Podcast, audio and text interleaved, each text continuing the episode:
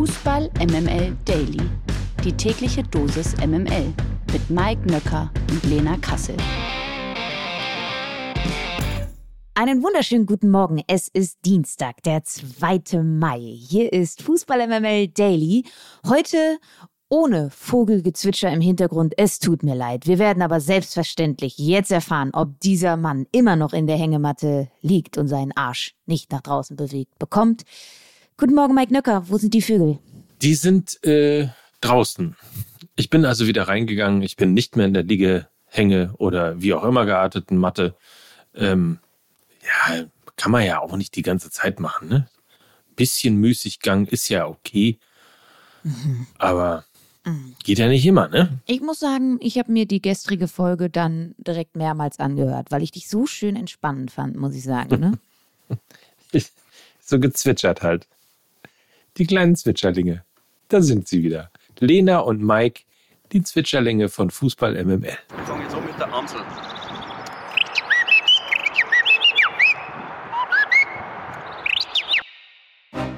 MML International. Was war das bitte für eine atemberaubende Partie, Lena? Wir reden von der Women's Champions League vom Halbfinale von einem pickepackevollen Stadion der Gunners, also FC Arsenal gegen den VfL Wolfsburg. Und als man sich schon so langsam auf das Elfmeterschießen äh, dann irgendwie so eingestellt hat oder eigentlich auch nicht mehr damit rechnen konnte, dass ähm, Wolfsburg äh, noch irgendwie äh, was im Köcher hat, da knallte es plötzlich, es klingelte und Wolfsburg bzw. die Wölfinnen stehen im Champions League Finale gegen den FC Barcelona. Aber erstmal der Reihe nach, Lena, wie hast du das Spiel gesehen? Erstmal der Reihe nach, wie bist du, wenn Verlängerung ist? Ich bin dann immer ein bisschen sauer, wenn es nicht zum Elfmeterschießen kommt. Also ich, ich sag dann Ach, so, ich sag, wenn ich jetzt hier noch die 30 Minuten plus mache, dann will ich jetzt auch das Elfmeterschießen. Sonst können wir das Ganze auch sein lassen. Also ich bin dann also auch. warst du sauer? Ja, ich war schon so ein bisschen sauer. Ja. Ich will dann auch so, wenn, dann möchte ich auch komplettes Drama haben und dann möchte ich auch Elfmeterschießen und dann möchte ich noch weiter zittern. Also wenn ich mir dann 30 Minuten plus antue, dann aber bitte mit Happy End. Und das ist für mich dann das Elfmeterschießen. Immer schon. Verstehe. Ja, das tut mir leid. Das ist dir ein bisschen verwehrt worden, ähm, weil man auch äh, auf Seiten des FC Arsenal kräftig nachgeholfen hat. Offensichtlich hatte da niemand Lust auf ein Elfmeterschießen. Aber äh, sei es drum, also ich bin jetzt nicht so, ich hatte gedacht, ah, hm, Elfmeterschießen, ich weiß ja nicht. Das ist immer so eine Glücksgeschichte. Irgendwie wäre es doch auch ganz schön, wenn es nach 120 Minuten irgendwie noch klar geht. Insofern war ich, äh, ich war die Abteilung Anti-Elfmeterschießen und habe recht bekommen. Ja, so ist es. Ich habe ja gestern in der gestrigen Folge äh, eine Verlängerung prognostiziert. Und es war dieses erwartete enge Spiel. Es ging hin und her. Und es war tatsächlich das äh, exakt ähnliche Ergebnis wie im Hinspiel. 2 zu 2 nach 90 Minuten. Und deshalb musste die Verlängerung her. Äh, Arsenal wirklich über den Großteil der Zeit mit sehr, sehr vielen langen, hohen Bällen. Und ähm, je länger die Partie ging, desto stärker wurde dann auch der VfL Wolfsburg. Ähm, zumindest was die zweite Halbzeit anging. Da haben sie mir echt gut gefallen.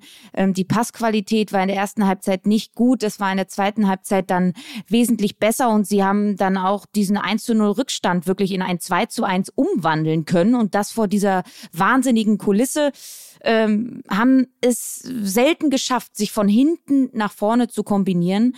Äh, das brauchst du aber auch gar nicht, wenn du nämlich eine Alex Pop vorne drin hast. Da reicht dann eine Flanke und ein Standard. So sind ja dann auch die beiden Tore der Wölfinnen entstanden in der regulären Spielzeit. Äh, Pop ein Tor vorbereitet, mit dem Kopf verlängert und dann auch eins per Kopf nach einer Ecke selber gemacht. Hatte ja so ein Gefühl, dass sie eine Schlüsselspielerin in diesem Spiel sein könnte. Also ihre Körperlichkeit und ihre Erfahrung haben wirklich den Unterschied ausgemacht. Ähm, dazu für mich noch das Tempo von Jons Dottier über die Außenbahn. Das war der andere Ausschlag ausschlaggebende Punkt. Viele Räume damit gerissen. Sie war auch so ein bisschen das verbindende Element zwischen Mittelfeld und Angriff. Aber man muss auch sagen, Arsenal war eigentlich die bessere und klarere Mannschaft, weil sie auch verschiedene Stilmittel gezeigt haben. Einmal der lange Ball, aber dann auch wirklich sehr, sehr passstark und kombinationsstark und auch extrem gefährlich bei Standards. So ist nämlich dann auch das 2 zu 2 passiert. Ecke Arsenal, Kopfballtor und auch in der Verlängerung war für mich Arsenal eigentlich die bessere Mannschaft mit den klareren Chancen, gerade auch, weil die Abstimmung zwischen Merle Froms und ihrer Viererkette nicht wirklich funktioniert hat. Also die haben sich da ständig in die Bredouille gebracht. Aber so ist es manchmal im Fußball. Es kam die 119. Minute, es kam ein Aussetzer von Wubbenmoy, die einfach im Strafraum angefangen hat zu dribbeln. Das sollte man nicht tun in der 119. Minute. Und so kam es dann eben zu diesem Siegtreffer durch äh, Pauline Bremer und äh, den Finaleinzug für die Wölfinnen. Die hatten wirklich Nerven aus Stahl gestern und haben sich eben nicht von dieser Kulisse emotionalisieren lassen, waren zwar nicht die bessere Mannschaft, aber ich glaube die reifere. Und jetzt haben sie eben den, die große Chance auf den dritten Titel in der Königsklasse. Wahnsinn. Und zwar, genau, Wahnsinn, Gratulation dazu. Gegen den FC Barcelona ist ja eigentlich das Maß aller Dinge, was äh, den Fußball der Frauen angeht, oder? So ist es. Also, sie sind schon wieder ungeschlagen Meister geworden in Spanien und haben jetzt auch in der Champions League wirklich ähm, überperformt. Und ich glaube, da ist der VfL Wolfsburg wirklich ganz klarer Außenseiter in dieser Partie. Am 3. Juni geht es in Eindhoven ähm, zum Champions League-Finale. Der VfL Wolfsburg ist dabei und trifft auf den FC Barcelona. Pokalgesetze von einem Pokal zum nächsten und zwar zum DFB-Pokal. Heute Abend empfängt der SC Freiburg im Halbfinale Titelverteidiger RB Leipzig. Das ist das Vorjahresfinale, das diesmal eben schon im Halbfinale stattfindet. Denn wir erinnern uns, Leipzig setzte sich in der letzten Saison im Finale gegen Freiburg durch. In der Bundesliga steht der Sportclub tabellarisch sogar aktuell besser als die Sachsen da. Die Freiburger sind Vierter, RB folgt auf Platz fünf. Das wird sowieso auch in der Bundesliga noch ein äh, knackiges Duell, aber kümmern wir uns erstmal um den DFB-Pokal. Ist Freiburg aus deiner Sicht vielleicht sogar leicht favorisiert heute Abend? Das glaube ich nicht. Ich glaube, es wird ein Spiel auf Augenhöhe. RB Leipzig eigentlich mit mehr individueller Klasse im Kader, der SC Freiburg aber das verlässlichere Kollektiv. Ähm, die Freiburger spielen momentan eigentlich nicht wirklich schön. Ist nicht so ganz ansehnlich. Das war jetzt auch beim 1 zu 0 Sieg gegen den FC Köln überwiegend wirklich sehr harte Kost. Aber sie sind unfassbar zäh und sehr, sehr geduldig und können sich immer auf ihre Abwehr verlassen und eben auch auf ihre Standardstärke. Das sind viele Tugenden und Basics, die da einfach stimmen. Und RB ist so ein bisschen das Kontrastprogramm für mich. Also sie lassen unfassbar viele Chancen liegen, sind weniger effektiv, mehr Gefahr aus dem Spiel heraus und nicht äh, immer so die beste Kompaktheit, gerade im Zentrum. Das ist allen voran durch die Verletzung von Xaver Schlager so ein bisschen flöten gegangen. Ähm, Im Hinspiel in der Liga hat RB 3 zu 1 zu Hause gegen den SC Freiburg gewonnen. Hab nochmal nachgeschaut. Damals ein Tor und zwei Vorlagen von einem überragenden Christopher Nkunku. Und siehe da, der ist ja seit dem Wochenende auch wieder einsatzbereit, hat ja auch gegen Hoffenheim direkt dann das Siegtor erzielt. Sie haben mit ihm jetzt ihren Schlüsselspieler wieder mit dabei, auch wieder eine Leichtigkeit ähm, in der Mannschaft. Ähm, er lässt unfassbar wenig liegen und äh, wenn ihm was vor die Füße fällt, dann macht er das in der Regel auch rein. Und ich glaube, diesen Unterschiedsspieler hat Freiburg nicht. Und deshalb tippe ich auf ein lange offenes Spiel, aber was am Ende in einen knappen Sieg für RB Leipzig münden wird. Schauen wir mal, beziehungsweise schaut ihr doch mal. 2045 geht's nämlich los. ZDF und Sky übertragen live. Verlierer des Tages. Das ist Wolfsburgs Innenverteidiger Maxence Lacroix. Der 23-Jährige hat sich im Spiel gegen Mainz nämlich eine schwerwiegende Schulterverletzung zugezogen. Das teilte der VfL gestern mit. Demnach muss Lacroix operiert werden, sodass er in dieser Saison nicht mehr für die Wölfe auflaufen kann.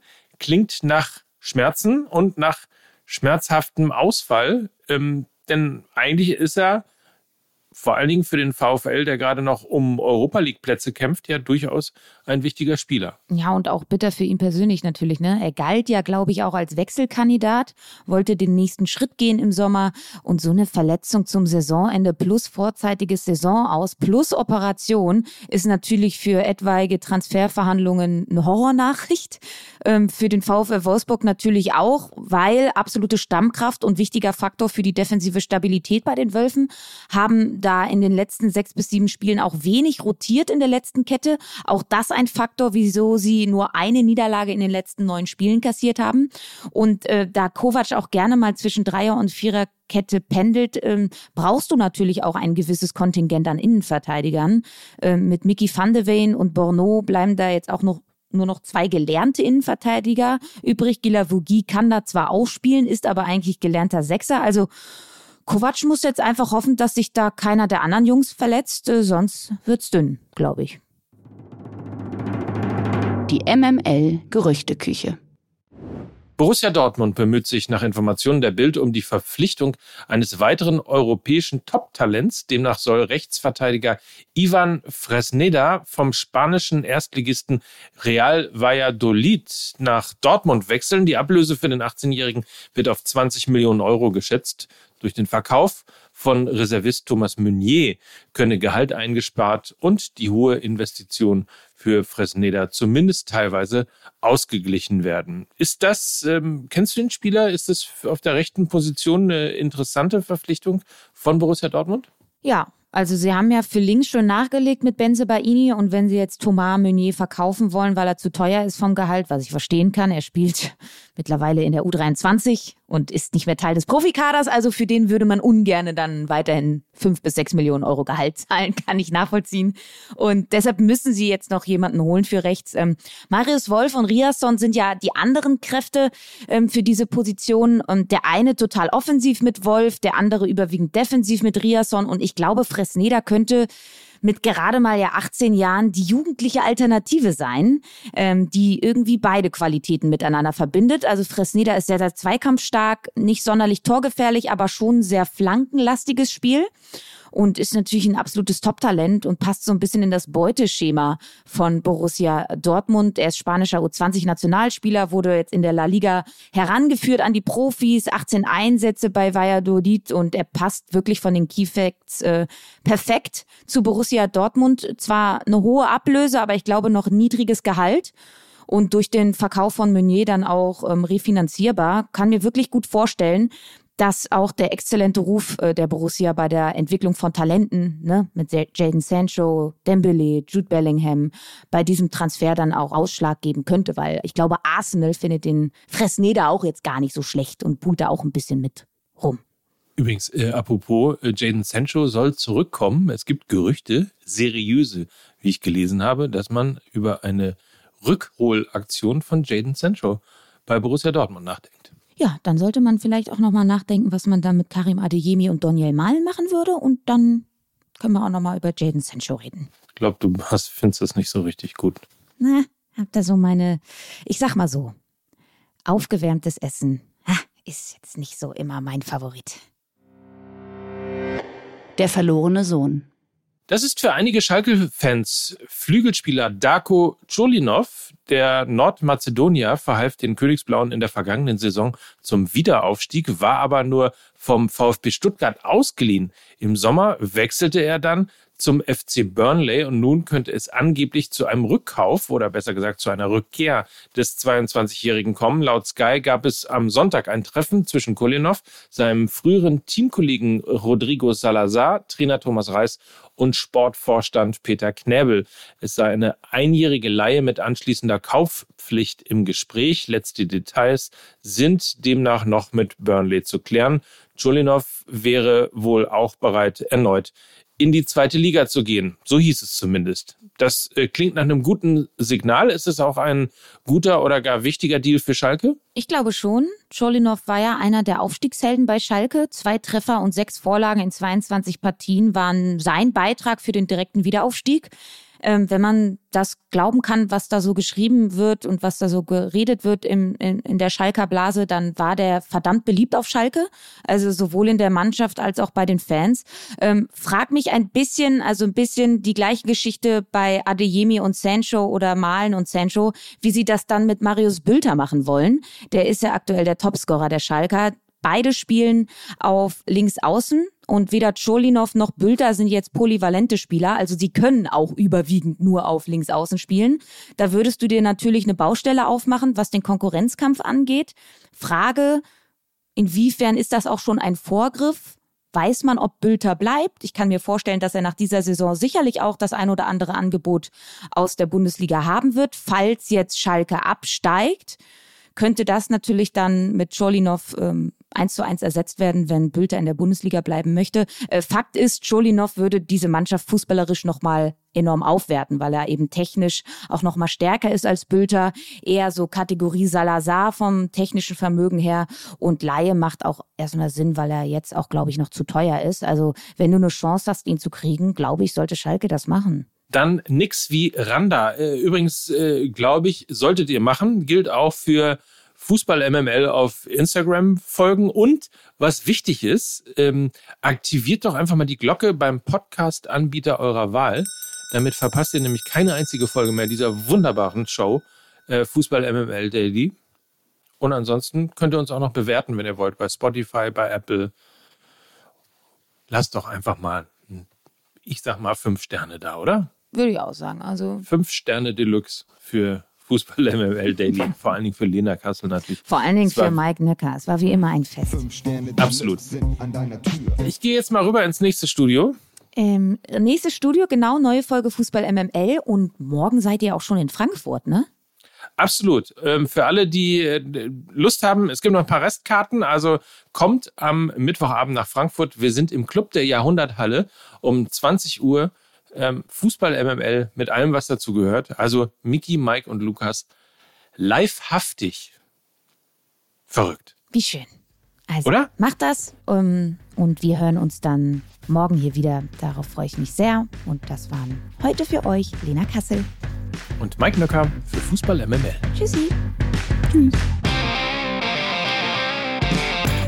Dieser Podcast wird produziert von Podstars bei OMR.